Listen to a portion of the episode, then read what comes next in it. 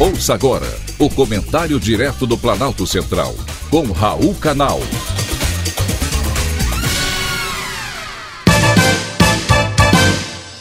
Queridos ouvintes e atentos escutantes, assunto de hoje: Congresso sob pressão.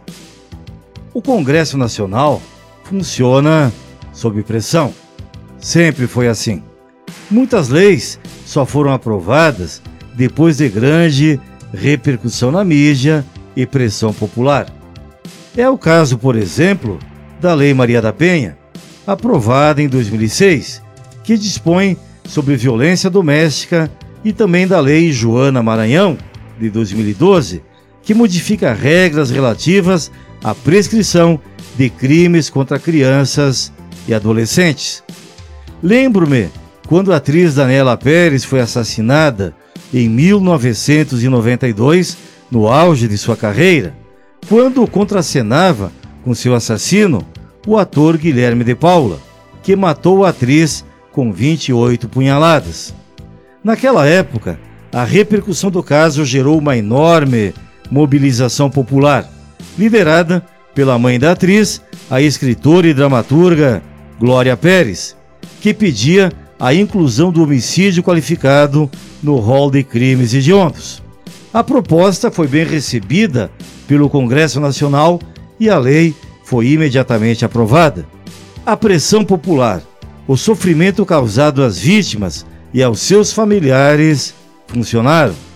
A indignação social diante do ocorrido se expressa com frequência em demandas por justiça ou na expectativa de que seja feita a justiça.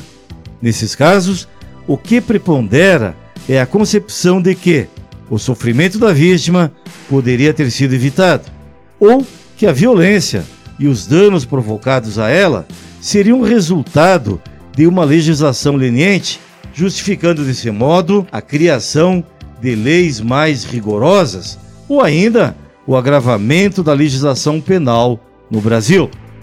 Ao que parece, os deputados seguem uma tendência identificada em países como Estados Unidos, onde episódios envolvendo vítimas de crimes, com grande destaque nos meios de comunicação, motivaram a criação de leis punitivas que foram batizadas com o nome das vítimas. Sempre que existe pressão, o parlamento funciona, principalmente quando a pressão é popular. É isso que o eleitor precisa entender. Deputados e senadores só existem porque receberam o seu voto. A indignação social não deveria se limitar a crimes violentos.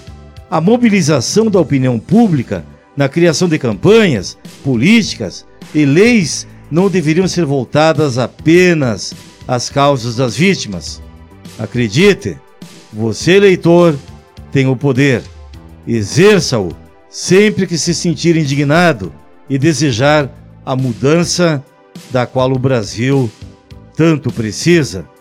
Foi um privilégio ter conversado com você.